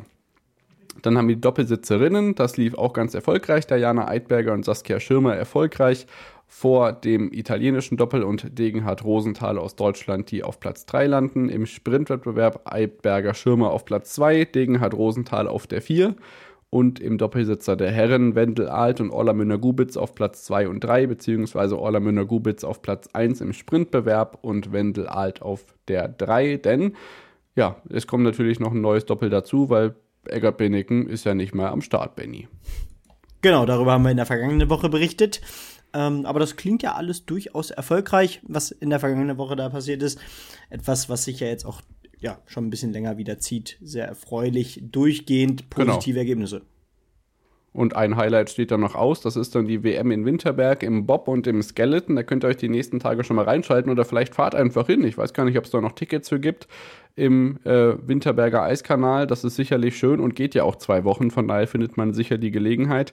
Ähm, in Altenberg fand jetzt diese Woche der Generalproben-Weltcup statt mit einigen Stürzen zum Start des Wochenendes. Unter anderem der Vierer von Johannes Lochner ist da gestürzt, aber es scheint wohl einigermaßen alles gut gewesen zu sein. Wir starten aber rein mit den Skeleton-Wettbewerben und zwar hat die Hessin Tina Hermann dort gewonnen, obwohl sie bei der WM gar nicht dabei sein wird. Die hat das Ausscheidungsrennen in Winterberg nämlich nicht so abgeschlossen, dass sie dabei sein wird in Winterberg. Interessant, finde ich. Susanne Kreher wird Zweite in diesem Skeleton-Weltcup und damit einen deutschen Doppelsieg. Bei den Herren ist Christopher Kroth-Herr bester Deutscher und wird Zweiter. Kaisinger und Seibel mit Platz 5 und 6 auch dabei im Mixteam-Bewerb äh, zusammengerechnet. Susanne Kreher und Axel Jung für Deutschland erfolgreich. Sieg vor Tschechien und den USA es gibt noch ein anderes deutsches Doppel, das landet dann zeitgleich auf Platz 3. Benny auch hier, ähm, Hannah Neise und Kroter zeitgleich mit dem US-amerikanischen Doppel. Dann haben wir Monobob, auch natürlich interessant. Die äh, Jugend-Olympiasiegerin Laura Nolte auf Platz 1, Luisa Buckwitz auf Platz 3 und Maureen Zimmer. Es scheint ja ganz gut funktionieren im Hinblick auf die WM-Nominierung, wird Sechste im Weltcup. Das heißt, auch das dritte Wettbe Wettbewerbswochenende, was sie jetzt im Weltcup bestreitet, läuft ganz gut. Ähm, dann haben wir den Doppelsitzer bei den Herren, Amour vor Friedrich, Hafer auf der 6 und dann haben wir noch den Doppelsitzer bei den Damen, Nolte vor Kaliki und im Viererbob Benny darf es natürlich nicht fehlen. Wie sollte es anders sein? Zusammen mit Felix Straub, Alexander Schiller und Sandy Bauer kann Francesco Friedrich auch den Generalproben-Weltcup vor Winterberg gewinnen. Was haben wir uns da irre gemacht am Anfang der Saison? Platz zwei gab es da direkt zum Start zweimal. Das gibt's ja gar nicht. Aber das hat sich ja dann Gott sei Dank noch rechtzeitig gedreht. Ähm, genau, das war. Wir werden sehen, was Wind Winterberg bringt, genau. Genau, Winterberg kommt noch. Und das war jetzt aber erstmal für diese Woche unser Wintersport. Block. Ähm, natürlich sind wir hier aber noch längst nicht fertig im Programm, denn wir haben natürlich noch Handball, wir haben noch Basketball, auch die Bundesliga, die dort noch ansteht. Dart Snooker kommt natürlich mein kleiner Monolog wieder. Und äh, wir haben ganz am Ende natürlich ebenso den Fußball, der nicht fehlen darf, wo auch wieder einiges in der vergangenen Woche passiert ist. Und dann bis oh, gleich. Ja. Schatz, ich bin neu verliebt. Was? Da drüben. Das ist er. Aber das ist ein Auto. Ja, eben. Mit ihm habe ich alles richtig gemacht. Wunschauto einfach kaufen, verkaufen oder leasen. Bei Autoscout24. Alles richtig gemacht.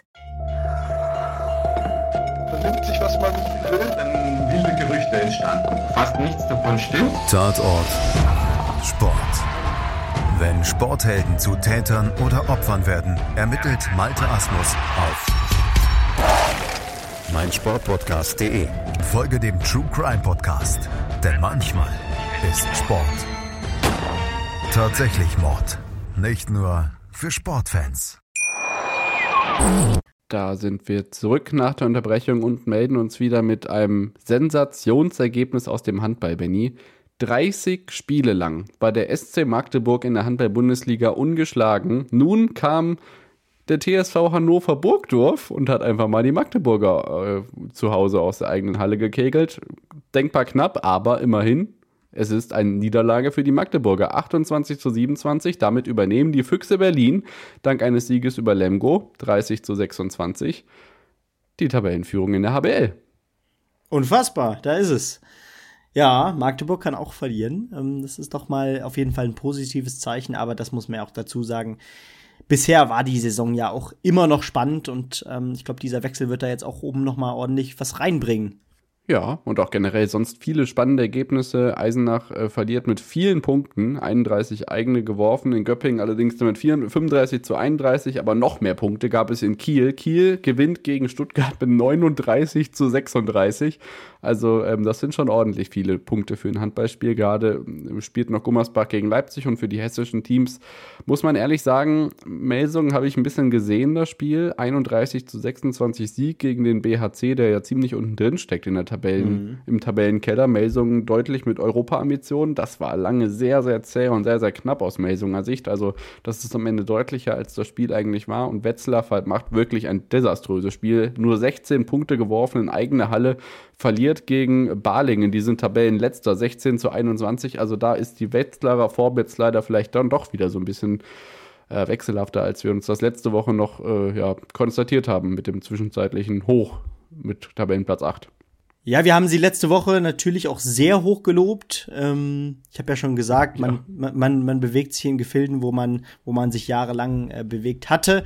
Ähm, aber ja, äh, natürlich ist das jetzt auch ein kleiner Dämpfer und äh, bringt das Team auch wieder ein Stück weit auf den Boden zurück, weil immerhin sind es eben bisher auch nur 22 Spiele, die gespielt sind. Die Saison ist noch längst nicht um und äh, das kann natürlich auch noch weit nach unten gehen. Äh, das steht natürlich außer Frage, gerade, gerade weil normalerweise ein Team wie die Rhein-Neckar-Löwen da jetzt auch weiter hochdrücken müsste, zum Beispiel ähm, und so weiter. Ja, genau. Und ich denke, es kommt gleich noch viel spektakulärere Spiele. Wir bewegen uns langsam mal weg vom Handball. Und bevor wir zum Basketball und zum Eishockey kommen, weil Eishockey ist wirklich kulissenmäßig mega cool, weil da sind gerade diese Stadionwochen angebrochen. In der NHL wird da in riesigen NFL-Arenen gespielt und auch in Deutschland hat sich ein Austragungsorder an diesem Wochenende ganz besonders hervorgetan. Dazu kommen wir gleich. Vorher gibt es das Darts- und Snooker-Update mit dir, Benny. Ähm, ich, denke, ich denke, international ähm, Handball, ihr wisst Bescheid, ähm, Champions League läuft, Europa League läuft, sowohl bei den Herren als auch bei den Frauen. Guckt da gerne rein und jetzt weiter Darts und Snooker. Genau, denn beim Snooker äh, standen ja die Welsh Open an, da habe ich schon in der vergangenen Woche darüber berichtet, weil davor die Quali für die Welsh Open anstand und am Ende holte Gary Wilson den dritten, das dritte Ranking-Turnier seiner Karriere, das zweite in diesem Jahr bereits, ähm, in seinem vierten Ranglistenfinale und er besiegte Martin O'Donnell, den Iren mit 9 zu 4 am Ende, sichert sich 80.000 Pfund Preisgeld, also der ist richtig gut drauf. Währenddessen gab es beim Darts äh, natürlich traditionell die Premier League, die kannst du ja natürlich, natürlich gleich gerne nochmal äh, per kleinen Überblick machen. Aber es standen eben auch Prototurniere an, die ersten des Jahres. Zwei am Montag und Dienstag vergangene Woche und eins heute wurde auch schon gespielt. Dementsprechend schauen wir da auch direkt drauf. Und was soll ich sagen, David? Äh, erstes Ranking-Turnier nach der Weltmeisterschaft oder generell erstes Ranking-Turnier als Tourcard-Holder für Luke Littler. Und er gewinnt einfach mal direkt das erste Turnier im Finale 8 zu 7 im Decider gegen einen Ryan Searle, der 112 Punkte im Average spielt. Littler selbst spielt 110 ein Wahnsinnsturnier von Luke Littler. Äh, ich kann mal kurz äh, gucken, wie er, wie er im gesamten Turnierverlauf gespielt hat. Aber der spielte schon in der ersten Runde den 105er Schnitt, spielte in, im Achtelfinale 109, spielte im Viertelfinale 101. Ähm, also immer, wenn er einen hohen Average brauchte, hat er auch die Averages reingeknallt. Ähm, am zweiten Tag ging es dann nur bis in Runde 2. Aber sei es drum, es sieht jetzt schon richtig gut für den jungen, talentierten Engländer aus. Das zweite Turnier gewann dann am Ende An äh, Gary Anderson gegen Ryan Searle, der übrigens, so viel sei schon gesagt, in allen drei Turnieren bisher im Finale stand. Das ist ein richtig gutes Ergebnis. Paul Krone als einziger Deutscher hier im Achtelfinale, was natürlich auch ein Top-Ergebnis ist. Äh, Einmal schaffte es übrigens auch Ricardo Pietreczko äh, ins Achtelfinale, das war am, im ersten Turnier. Und im dritten Turnier gewann am Ende Ryan Searle in seinem dritten Finale endlich auch seinen ersten Titel des Jahres gegen Gary Anderson, also in der Wiederauflage des Finals vom Turnier zuvor, mit 8 zu 7. Auch hier Wahnsinns-Averages. Gary Anderson spielt im Halbfinale 112 beim 7 zu 4 Erfolg über Kellen Ritz und verliert dann, verliert dann mit, 100, mit 109er Average 7 zu 8 gegen Ryan Searle. Also sensationell. Äh, weit ging es dafür die Deutschen leider nicht. Äh, Pascal Rupprecht konnte sich immerhin ebenso wie Martin Schindler und Ricardo Pietrezco Preisgeld in Runde 2 einspielen. Ja, damit wäre die Frage auch beantwortet, was der Bielefelder so treibt auf der Tour. Und stell dir mal vor, wir hätten solche Averages jetzt während der ganzen WM. Das wäre doch Wahnsinn. Ja. Heftig. Und also heftig, wirklich richtig krass. Dann kommen wir zur Premier League. Äh, nach Berlin ist Glasgow. Spieltag Nummer drei. Auch da ähm, sieht es weiter so aus, dass sich einer hervortut in der Tabelle. Michael van Gerven gewinnt auch den dritten Abend im Finale 6 zu 5 gegen den Weltmeister Luke Humphreys. Luke Littler verliert sein erstes Spiel bereits, ähm, quasi im Viertelfinale gegen Gervin Price 6 zu 5. Price verliert dann allerdings gegen Humphreys, während Rob Cross der Verlierer im Halbfinale gegen Michael van Gerven ist. Peter White äh, weiterhin relativ schwach oder Michael van Gerven relativ stark. 6 zu 2, der höchste Sieger in diesem Abend. Und damit ein Blick auf die Tabelle nach den drei Spieltagen. Van Gerven vorne mit den zwei Siegen ist klar. Michael Smith auf der Tabellenposition 2, weil er den dritten Abend eben gewonnen hat und einmal im Halbfinale war. Sieben Punkte dahinter dann Littler und Humphreys und Gavin Price und hinten Rob Cross mit vier Punkten, während Espinel und Peter White weiterhin noch ohne Punkte sind. Aber es ist ja noch ein bisschen zu spielen. Diesen Donnerstag geht es weiter in der Utilitar Arena in Newcastle. Ja, ganz genau. Also Da scheint sich natürlich aber auch schon ein Bild abzubilden. Was man aber auch sagen kann, Peter Wright zwar noch ohne Punkte, aber auf der Pro Tour zeigt er tatsächlich ein paar gute Ergebnisse, stand da auch schon auf einem Halb, äh, in einem Halbfinale. Da scheint es wieder bergauf zu gehen. Es sei ihm gewünscht, dass er in diesem Jahr auch auf der Premier League wieder ein wenig besser reinkommt. Ja, und dann gehen wir zu Basketball und Eishockey. Da gab es zum einen das BBL-Pokalfinale. Die der FC Bayern Basketball hat den Titel verteidigt in der BBL und ist BBL-Pokalsieger, logischerweise.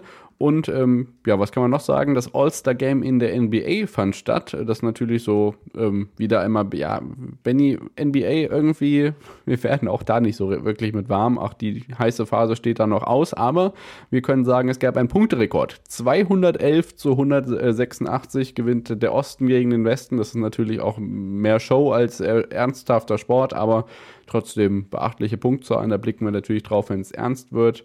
Ähm, ja, sonst ein kleiner Blick in die BBL. Wie steht es um Göttingen gerade? Wir haben gegen Alba verloren. Das ist natürlich hart. 108 zu 85 sehe ich gerade.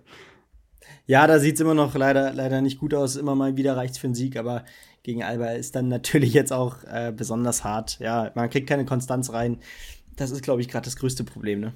Ja, genau. Ansonsten gucken wir mal auf die Konstanz in Person. Rasterfechter, Aufsteiger weiter auf Platz 5, gewinnt gegen Rostock. Aber ich denke, der Eishockey-Sport ist an diesem Wochenende so viel interessanter. Verzeiht uns das, liebe äh, Basketballfreunde, denn äh, die ganzen Stadium-Games stehen an. In der NHL zum Beispiel wurde im MetLife Stadium gespielt, wo ja sonst die Giants und die Jets in der NFL ihre Footballs durch die Gegend werfen. Vor fast 80.000 Zuschauern gab es da ein NHL-Spiel von den New York Rangers ähm, die ihre Siegesserie ausbauen, muss man sich mal vorstellen, 80.000 Leute bei einem Eishockeyspiel, das ist der absolute Wahnsinn. Und man kann sagen, ähm, die Kulisse gab es ja so auch schon in Deutschland, so unter anderem in dem Frankfurter Stadion, im Deutsche Bankpark, weiß ich, dass es vor ein paar Jahren das mal gab oder auch sogar mehrfach, weiß ich gerade gar nicht. Dieses Mal aber zum ersten Mal in der DEL 2 auch in einem Skisprungstadion. Benny dann in der Vogtland Arena in Klingenthal wurde gespielt. Ähm, das ist ja auch nicht ganz so häufig, aber ich finde eigentlich eine ganz passende Kulisse. Ähm, es gab so ein bisschen organisatorische Schwierigkeiten, aber vom Setting her finde ich das eigentlich eine recht coole Idee. Definitiv. Klingt erstmal äh, innovativ und klingt erstmal nach was Neuem, was ich mir gerade noch nicht so richtig vorstellen kann. Aber ähm, sah auf den Fotos schon ganz cool aus. Guckt mal rein. Ja, auf jeden Fall. Muss ich gleich mal machen. Äh, mache ich gleich mal, während du. Äh, nee, mache mach ich nach der Folge. Mache ich nach der Folge und, und werde, werde es in der nächsten Woche schildern. das natürlich auch nach der Folge erst machen, ne? Ist klar. Genau. Ja, genau. Ansonsten äh, sportlich gesehen können wir sagen, äh, Kassel, äh, ja, der Vorsprung schmilzt, aber die Playoffs äh, können alles drehen. Es sind nur noch acht Punkte auf Regensburg in der DEL 2, aber wir hoffen natürlich weiterhin drauf, dass das alles läuft. Und in der DEL gab es ja das Spitzenspiel schlechthin unter der Woche. Äh, Straubing unterwegs, ähm, schlagen die Kölner Haie. Das sind natürlich auch irgendwie Mannschaften, wo man sich denkt, boah, Kölner Haie, die sind schon richtig stark unterwegs, aber ja, die Straubing Tigers stehen auf Platz 3, Bremerhaven auf Platz 2 und Berlin vorneweg. Berlin verliert jetzt am Sonntag gegen Ingolstadt zu Hause. Also da tut sich wirklich viel in der DEL.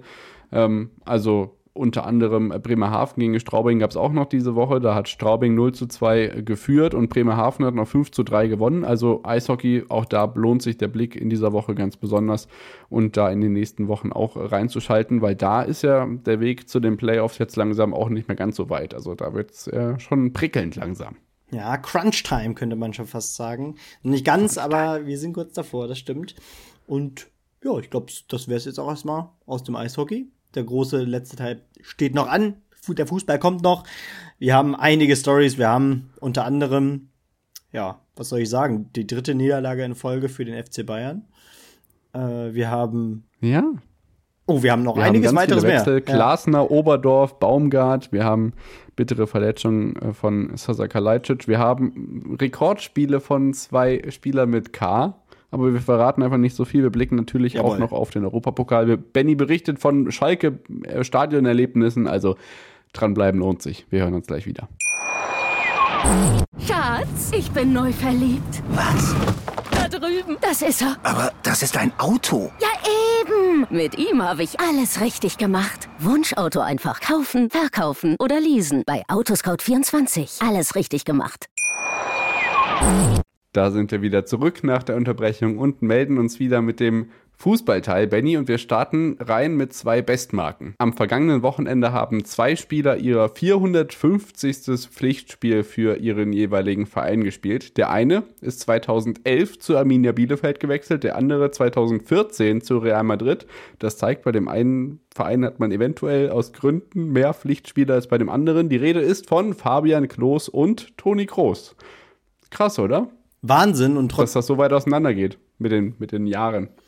Definitiv, aber trotzdem sind ja zwei, wir reden hier von zwei absoluten Vereinslegenden. Der eine bei Real und der andere bei Arminia Bielefeld. Der eine hat bei Real alles gewonnen, was es zu, gewonnen, zu gewinnen gab. Und der andere ähm, hat ja Arminia Bielefeld in die erste Liga geführt, hat, hat aber natürlich auch den sportlichen Abstieg mehrfach mitmachen müssen. Ähm, also zwei Spieler, die, glaube ich, auf verschiedene Weise ähm, ihre Vereine sehr geprägt haben. Der eine durch reichlich Tore, der andere durch ähm, ja, eine unfassbare Wendigkeit im Aufbauspiel zum Beispiel. Ähm, und zudem besonders erfreulich natürlich, dass wir Toni Kroos unter Umständen, er hat ja nicht ausgeschlossen, ähm, in diesem Jahr bei der Heim-EM sehen könnten. Hm, ja, sicherlich möglich. Mal gucken, da werden die Spekulationen weitergehen. Ansonsten die zweite Headline, die ich äh, zum Einstieg für dich habe, ist, dass es jetzt einen Spieltag gab, an dem mehr Leute in Zweitligastadien waren als in Erstligastadien am vergangenen Wochenende. Du warst für übergreifend Bundesliga und zweite Bundesliga beim Spiel mit den meisten Zuschauern. Denn Köln gegen Bremen haben 50.000 gesehen, Schalke gegen Magdeburg, äh, Schalke gegen Wiesbaden 60.542. Ja. Hätten sich, glaube ich, nach dem Spiel die, die 60.000 äh, andersrum gewünscht, aber ja, es ist, es, es zeigt ja auch doch wieder, wie viele riesige, riesige Vereine momentan auch einfach in der zweiten Liga äh, spielen und ähm, da doch eine sehr, sehr große Fanbase haben. Und wenn man dann sieht, dass Teams wie, und das ist gar nicht, gar nicht despektierlich gemeint, aber es ist einfach der Fall, Teams wie äh, Heidenheim, Hoffenheim und so weiter in Liga 1 spielen, wo der Zuschauerschnitt eben einfach grundsätzlich niedrig ist, dann ähm, ist es auch klar, dass die Zweitliga da zuschauer zuschauertechnisch auf jeden Fall der ersten in nichts nachsteht. Genau, dann lass uns doch das Feld so ein bisschen von unten nach oben wieder aufrollen. Wir beginnen national und enden international, blicken zurück auf den Europapokal der letzten Woche und blicken natürlich auf das, woraus das diese Woche ansteht. Das wird sehr, sehr spannend. Starten aber in Liga 3, Benny, denn auch du hast dir heute ein Thema aus Liga 3 gewünscht. Ich möchte über die Liga 3 heute mal wieder nicht sprechen. Arminia hat zu Hause verloren. Ungerechtfertigterweise mit äh, vielen strittigen Entscheidungen. Guckt euch die Zusammenfassung an. Das dauert wirklich nicht lange. Das kann man sich wirklich mal antun. Es gibt keinen Videobeweis in Liga 3, wird es ihn auch nicht geben. An manchen Stellen wünscht man sie, ihn sich allerdings da doch 1 zu 2 gegen Unterhaching. Aber Benny, ja, lustig war es auch woanders. Und zwar in Sandhausen. Regensburg führte 3 zu 0. Wie ist das Spiel gegen Sandhausen ausgegangen? 3 zu 6. ja, eine Wahnsinnsgeschichte. 6 zu 3. Also 6 zu 3 aus, aus Sicht von, von Sandhausen, ja. klar. Ja, ähm, genau. Aber ja, der, hier, hier spielte, spielte immerhin der Erste gegen Magdeburg, äh, gegen Sandhausen, die, die hier, glaube ich, Sechste waren vor dem Spiel, wenn ich mich irre. Ähm, Ja. Also sensationell. was, da würde, ich, würde mich echt interessieren, was ging in den Köpfen vor?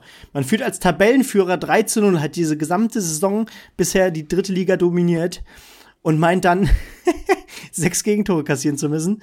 Ähm, ja, spannende Geschichte auf jeden Fall. Sieht man sehr selten. Ja, wirklich. Also ich musste mir auch die Augen reiben. Ich saß da gerade ähm, bei Sky und habe die erste Konferenz geguckt und dann meinte auch nur einer, boah, das Einzige, was ich heute außerhalb von der Bundesliga mitbekommen habe, ich meine, wir hatten ja wieder ein bisschen Stress mit Verschiebungen und hier Konferenz, Halbzeitpause, bliblablub, war dieses Spiel mit Regensburg. Weiß eigentlich inzwischen niemand, wie Sandhausen gegen Regensburg ausgegangen ist. 6 zu 3 am Ende. Wirklich Wahnsinn.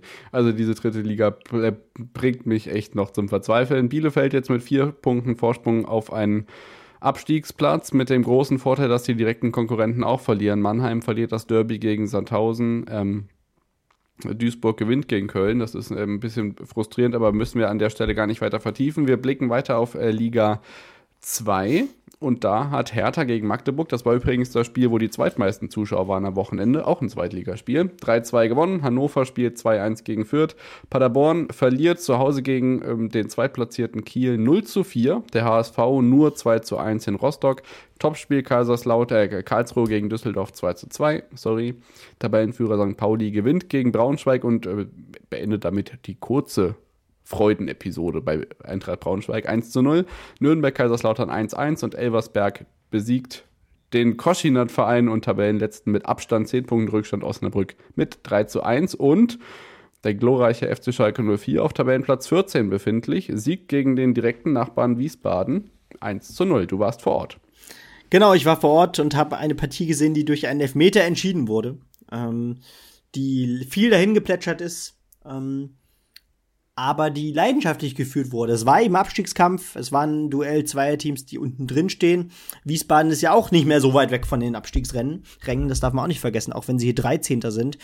Und nach diesem Sieg von Schalke äh, trennen die beiden Teams eben auch nur noch einen Punkt. Ähm, das zeigt eigentlich auch, ja, nach oben geht's da dann relativ fix, wenn man mal eine kleine Serie aufbauen könnte. Aber das passierte eben bisher noch bei keinem Team von da unten, bei Schalke eben auch nicht. Trotzdem war dieser Sieg natürlich ein Big Point, äh, gegen einen direkten Konkurrenten drei Punkte einzufahren.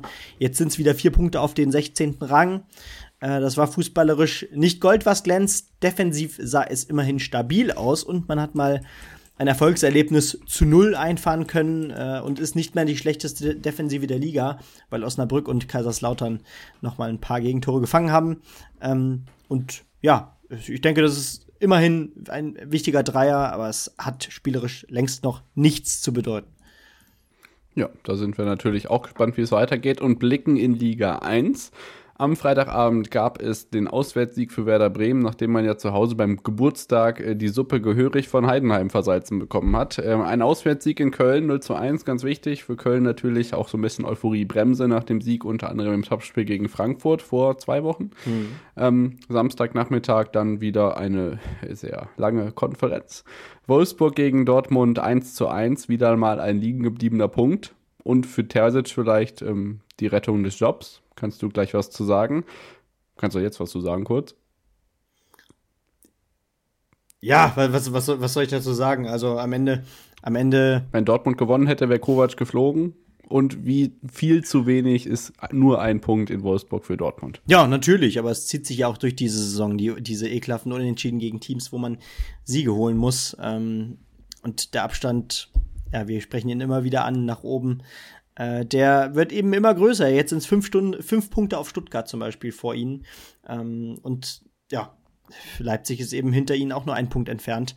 Äh, das ist wirklich, sieht nicht gut aus. Mainz gegen Augsburg. Es steht wieder ein Bo auf der Brücke. Bo Hendriksen wird Nachfolger von Jan Sievert, der unter der Woche rausgeflogen ist und äh, sorgt gleich für den Trainereffekt in Mainz.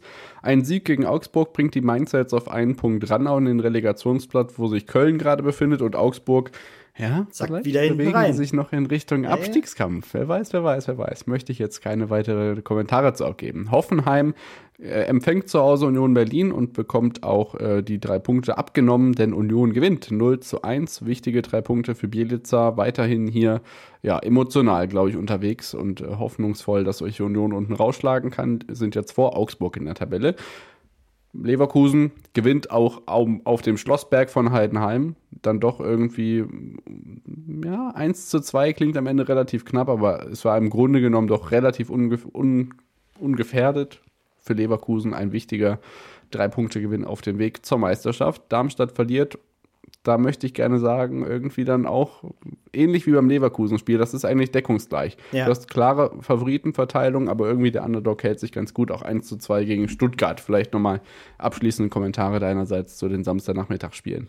Ja, natürlich bei Darmstadt auch noch die Sache, ähm, dass sie ja lange, lange äh, nah am Ausgleich waren, aber sie hatten natürlich auch einen Mann weniger, ne? Äh, nee, sie hatten einen Mann mehr und konnten das nicht ausnutzen. Genau. Das ist natürlich ärgerlich ja, gegen, ja. gegen ein Team wie Stuttgart. Äh, da wäre was drin gewesen in Überzahl. Äh, das vielleicht noch dazu. Genau, dann kommen wir zum Samstagabend Topspiel, überschattet von zwei Todesmeldungen. Ein Angehöriger der Mönchengladbacher Fanszene ist bei der Anreise bei einem Unfall, wenn ich das richtig mitbekommen habe, verstorben und im Stadion gab es dann auch noch einen Todesfall. Da konnte ein Fan nicht mehr reanimiert werden. Unsere Gedanken sind aber natürlich bei allen Hinterbliebenen und ja, es war eine ganz besondere Stimmung, sportlich gesehen ein ja, erwartbarer 2 zu 0 Sieg für die Leipziger.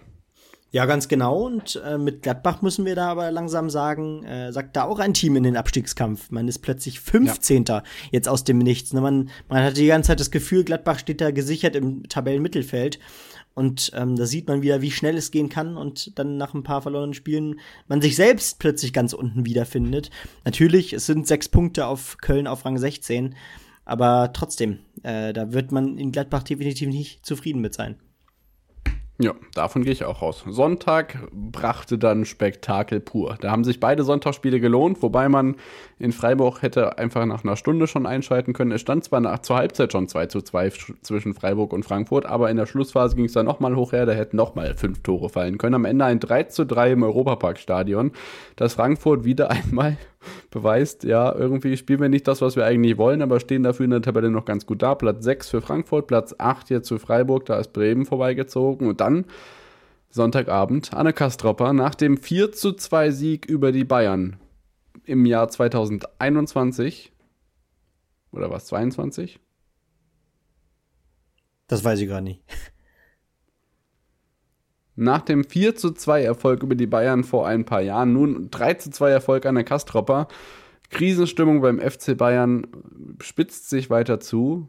Acht Punkte auf Leverkusen Rückstand, vier Punkte Vorsprung auf Stuttgart Vorsprung das war eine desaströse Leistung und ich finde, Thomas Tuchel hat überhaupt nicht recht, wenn er sagt, heute ist vieles gegen uns gelaufen, denn Bayern hat einfach grandios schlecht gespielt.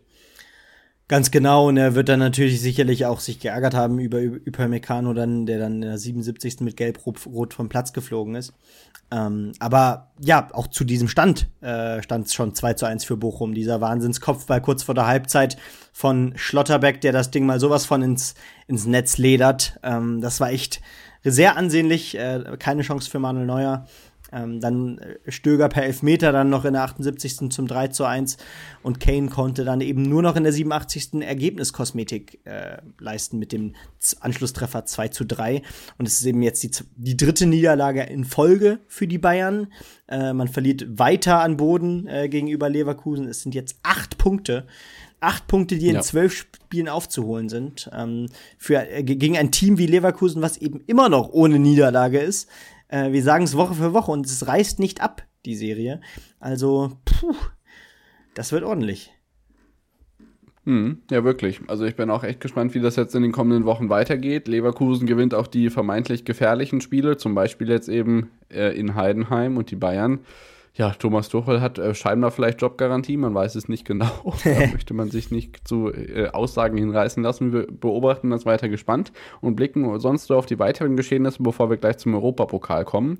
Ähm, international kann ich euch sagen, League Cup Finale, Chelsea gegen Liverpool am Sonntag, der erste mögliche Titel, den ähm, Jürgen Klopp in seiner letzten Saison bei Liverpool einfahren kann. Auch da bleibt es weiter spannend. Ähm, Arsenal hat City überholt, weil äh, City nur unentschieden spielt gegen Chelsea. Arsenal ist 5-0 gegen Burnley ungefährdet, ebenso Liverpool in Brentford 1 zu 4 gewonnen. Da bleibt es also spannend. In La Liga kann ich euch sagen, Real Madrid nur unentschieden gegen Rayo Vallecano, deswegen kommt Girona auf sechs Punkte ran, obwohl die noch ein Spiel weniger haben. In Italien ist soweit alles klar. Und dann, Benny, ähm, haben wir noch zwei ein bisschen traurige Nachrichten aus Deutschland. Zum ersten, ähm, Sasa Kalajdzic Kreuzbandriss in dem Freiburg-Spiel. Der dritte in seiner Karriere, richtig bitter. Ich habe sein Gesicht gesehen, als er den Platz verlassen hat. Da dachte ich mir schon, oh, das könnte wieder richtig übel sein. Richtig, richtig bitter. Nicht nur für die Eintracht, sondern auch für ihn persönlich. Ganz genau. Ich meine, in seiner Blütezeit, in seinen ersten bei Stuttgart, als er schon sensationell äh, viele Tore äh, geschossen hat, da passiert ihm das ja auch schon. Dann ist er nach England gewechselt äh, und jetzt passiert es ihm in Deutschland eben erneut.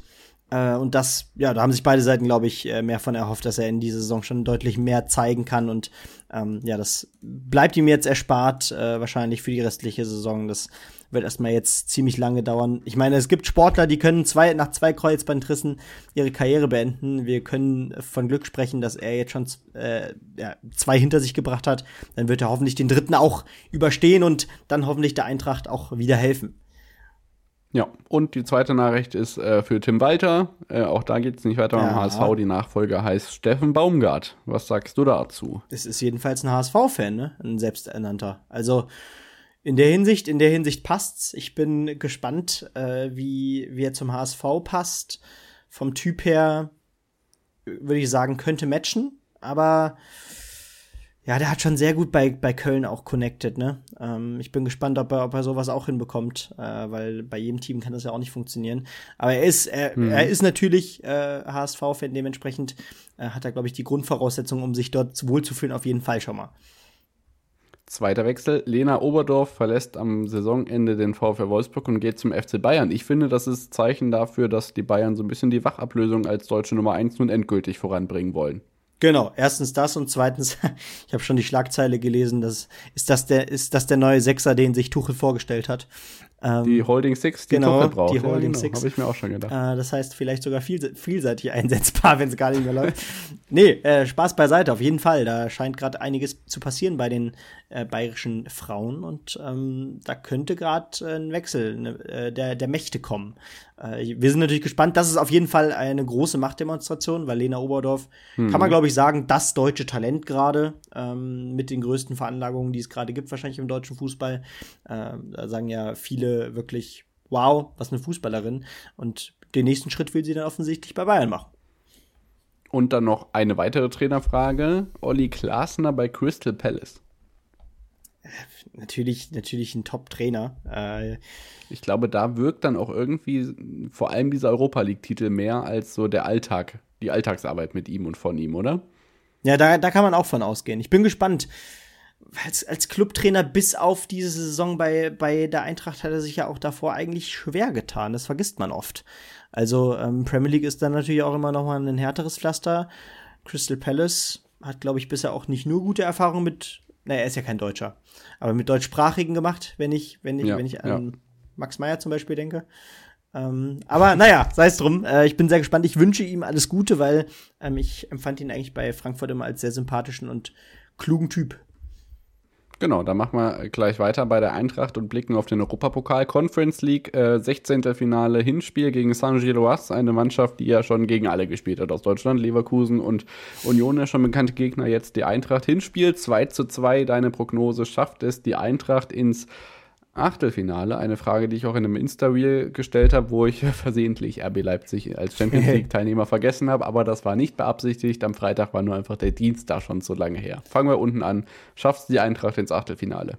Ich sag ja. Äh, man hat 2-0 geführt. Natürlich, man ist eingebrochen gegen Saint-Gilloise, aber ja, es ist auswärts, daheim. Äh, da macht man das Ganze fest, glaube ich. Also, das man hat jetzt, glaube ich, den ersten Schrecken überstanden. Man hat äh, auswärts äh, die Herausforderung überstanden, äh, wenn es auch hätte besser aussehen können. Und dann macht man es fest, bin ich mir sicher.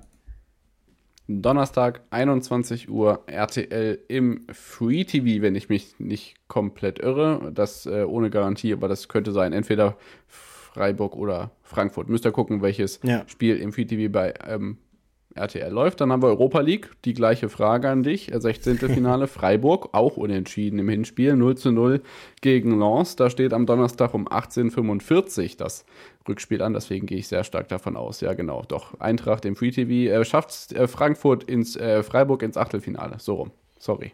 Ja, da gab es ja diese, diese eine Szene, ähm, habe ich nachgelesen, äh, dass, dass Freiburg tatsächlich, ähm, ja, ein Tor von Freiburg auf der Linie von dem Ex-Augsburger dann so geklärt werden konnte. Das heißt, man war da schon sehr nah dran, auch hier auswärts. Und ähm, auch hier bin ich, ich kann nichts anderes sagen. Ich bin ich habe es ja auch schon letzte Woche gesagt, ich bin optimistisch. Ich bin optimistisch und ich bin zuversichtlich, dass, dass auch hier gegen Lens ähm, ja, dann daheim äh, dass äh, die nächste Runde festgemacht wird. Ja, dann kommen wir zur Champions League. Favoritensiege international. City gewinnt in Kopenhagen 1 zu 3 und PSG zu Hause gegen San Sebastian 2 zu 0. Es gibt ein, ja dann doch, ähm, gutes 0 zu 1 ähm, aus Leipziger Sicht. Eine Niederlage gegen Real Madrid zu Hause. Man hätte allerdings auch gut und gerne, wenn die Schiedsrichterentscheidungen anderes, anders gewesen wären, mindestens mal einen Punkt mitnehmen können. Also gibt keinen Punkt, aber unentschieden. Ähm, für das schwere Hinspiel in Bernabeu. Ähm, deine Einschätzung zu dem ersten Spiel vielleicht kurz?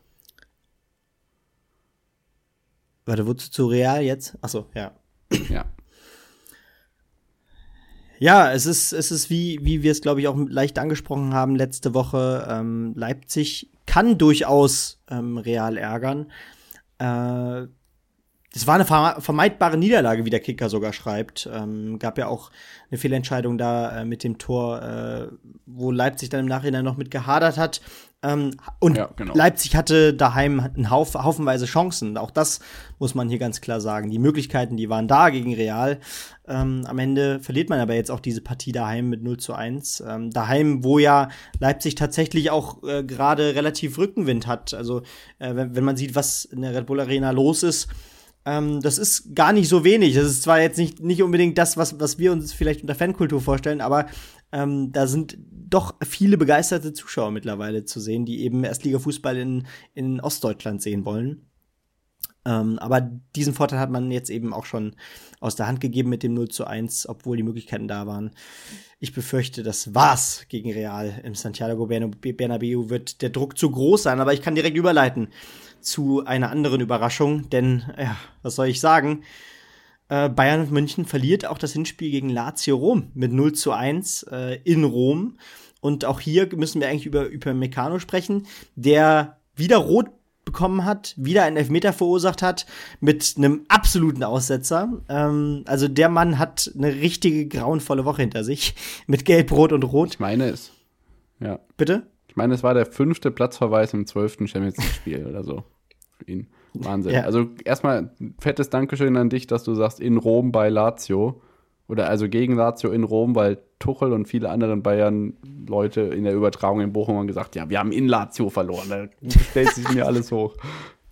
Ja, ja. Ja, Wahnsinn. Also bei den Bayern läuft es nicht rund. Ich bin gespannt und vor allem äußerst, ja, überrascht, ob zum einen Tuchel noch auf der Bank sitzt beim Rückspiel ja. und ob sie das packen. Und vor allem bin ich sehr, sehr gespannt, weil es, wie gesagt, hatte ich letzte Woche schon erzählt, meine Allianz Arena Premiere sein wird. Ähm, ich glaube, das ist ein sehr hitziges Spiel wo ich da meine Premiere feiern werde. Definitiv. Und da geht's um was. Also, das ist doch schon, das ja. ist, ich sag mal so, jetzt stell dir mal vor, das wäre im, im Hinspiel schon, schon äh, deutlich gewesen, in welche Richtung auch immer. Ja, ja. Also, ich hab's mir genauso erwünscht. Besser hätte es doch gar nicht laufen können. Und dementsprechend äh, wird auch der Druck in der Allianz Arena größer sein. Es wird wirklich hart. Ich weiß nicht, was, was ist dein Gefühl? Die fliegen raus, wenn sich da jetzt nicht in den nächsten zwei, drei Wochen komplett alles auf links dreht. Ich weiß nicht, was passiert. Äh, ich bin da zaghaft. Wir warten auf die Explosion, irgendwann wird sie kommen, positiv, aber die Frage ist wann. Diese Woche übrigens auch spannende Champions League-Begegnungen. Ähm, morgen Abend bei Prime seht ihr das Spiel aus Eindhoven gegen Borussia Dortmund. Sehr, sehr schön und vor allem ja in der Champions League auch in einer guten Form unterwegs. Ansonsten habt ihr natürlich noch mit drei weiteren Spielen den Spaß bei The Zone diese Woche.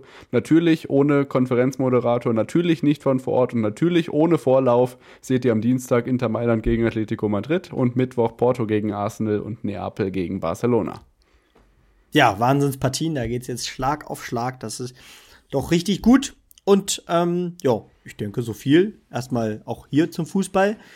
Wir hatten eine stürmische Folge. Wir hatten eine Folge. Äh, drunter und drüber. Genau, heute, ja. die am Anfang so aussah, als würde sie, als würde sie doch ein bisschen früher enden. Aber jetzt sind wir doch bei fast 90 Minuten. Dementsprechend, ich würde sagen, wir äh, überlassen euch der kommenden Woche einfach mal. Ähm, habt eine schöne Zeit. Ähm, David möchte noch was hinzufügen.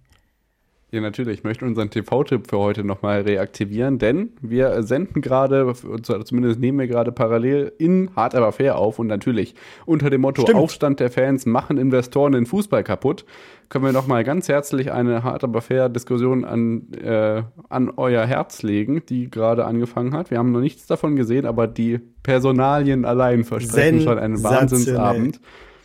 Das Ganze natürlich im neuen Townhall-Format, was Louis Klamroth jetzt begründet hat. Ähm, wer das noch nicht gesehen hat, allein das ist schon interessant. Und es sind dabei Martin Kind, Kevin Kühnert, Ariane Hingst, Markus Babbel und dann natürlich unter anderem noch von Elf Freunde und Calcio Berlin, Nico Halmer und Mia Güte.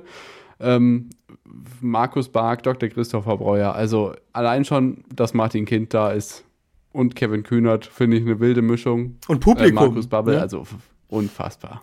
Unfassbar. Ich bin gespannt. Ja, bin gespannt. Martin Kind vor Publikum, da können wir uns auch äh, sehr spannend zeigen. Thomas Kessen vom Fanverband Unsere Kurve. Ich glaube, das wird, glaube ich, der, der größte Konfliktpunkt. Und dass Markus Bobbel daneben sitzt, finde ich einfach nur lustig. Naja, sei es, sei es drum. Auf jeden Fall, ich werde ich werd da gleich, glaube ich, auch noch mal reinschalten. Und äh, sehr gut. Ja, ich glaube, genau. Dann können wir euch, glaube ich, in die, in die Woche äh, lassen. Bin schon, ja, genau. Wir wünschen euch eine schöne Woche mit Skifliegen in Deutschland, mit äh, Formel 1 Testfahrten, mit vielem anderen und natürlich auch die Bayern sind am Wochenende wieder im Einsatz. Bis dahin hören wir uns am Montag wieder. Ciao, ciao. Guckt bei Insta rum und wir hören uns. Ciao.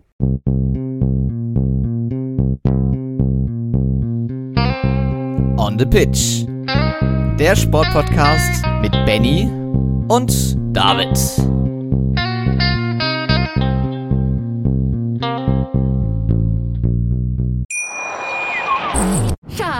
Ich bin neu verliebt. Was? Da drüben. Das ist er. Aber das ist ein Auto. Ja, eben. Mit ihm habe ich alles richtig gemacht. Wunschauto einfach kaufen, verkaufen oder leasen. Bei Autoscout24. Alles richtig gemacht. Wie baut man eine harmonische Beziehung zu seinem Hund auf? Puh, gar nicht so leicht. Und deshalb frage ich nach, wie es anderen Hundeeltern gelingt, beziehungsweise wie die daran arbeiten. Bei Iswas Dog reden wir dann drüber. Alle 14 Tage neu mit mir, Malte Asmus und unserer Expertin für eine harmonische Mensch-Hund-Beziehung, Melanie Lippisch.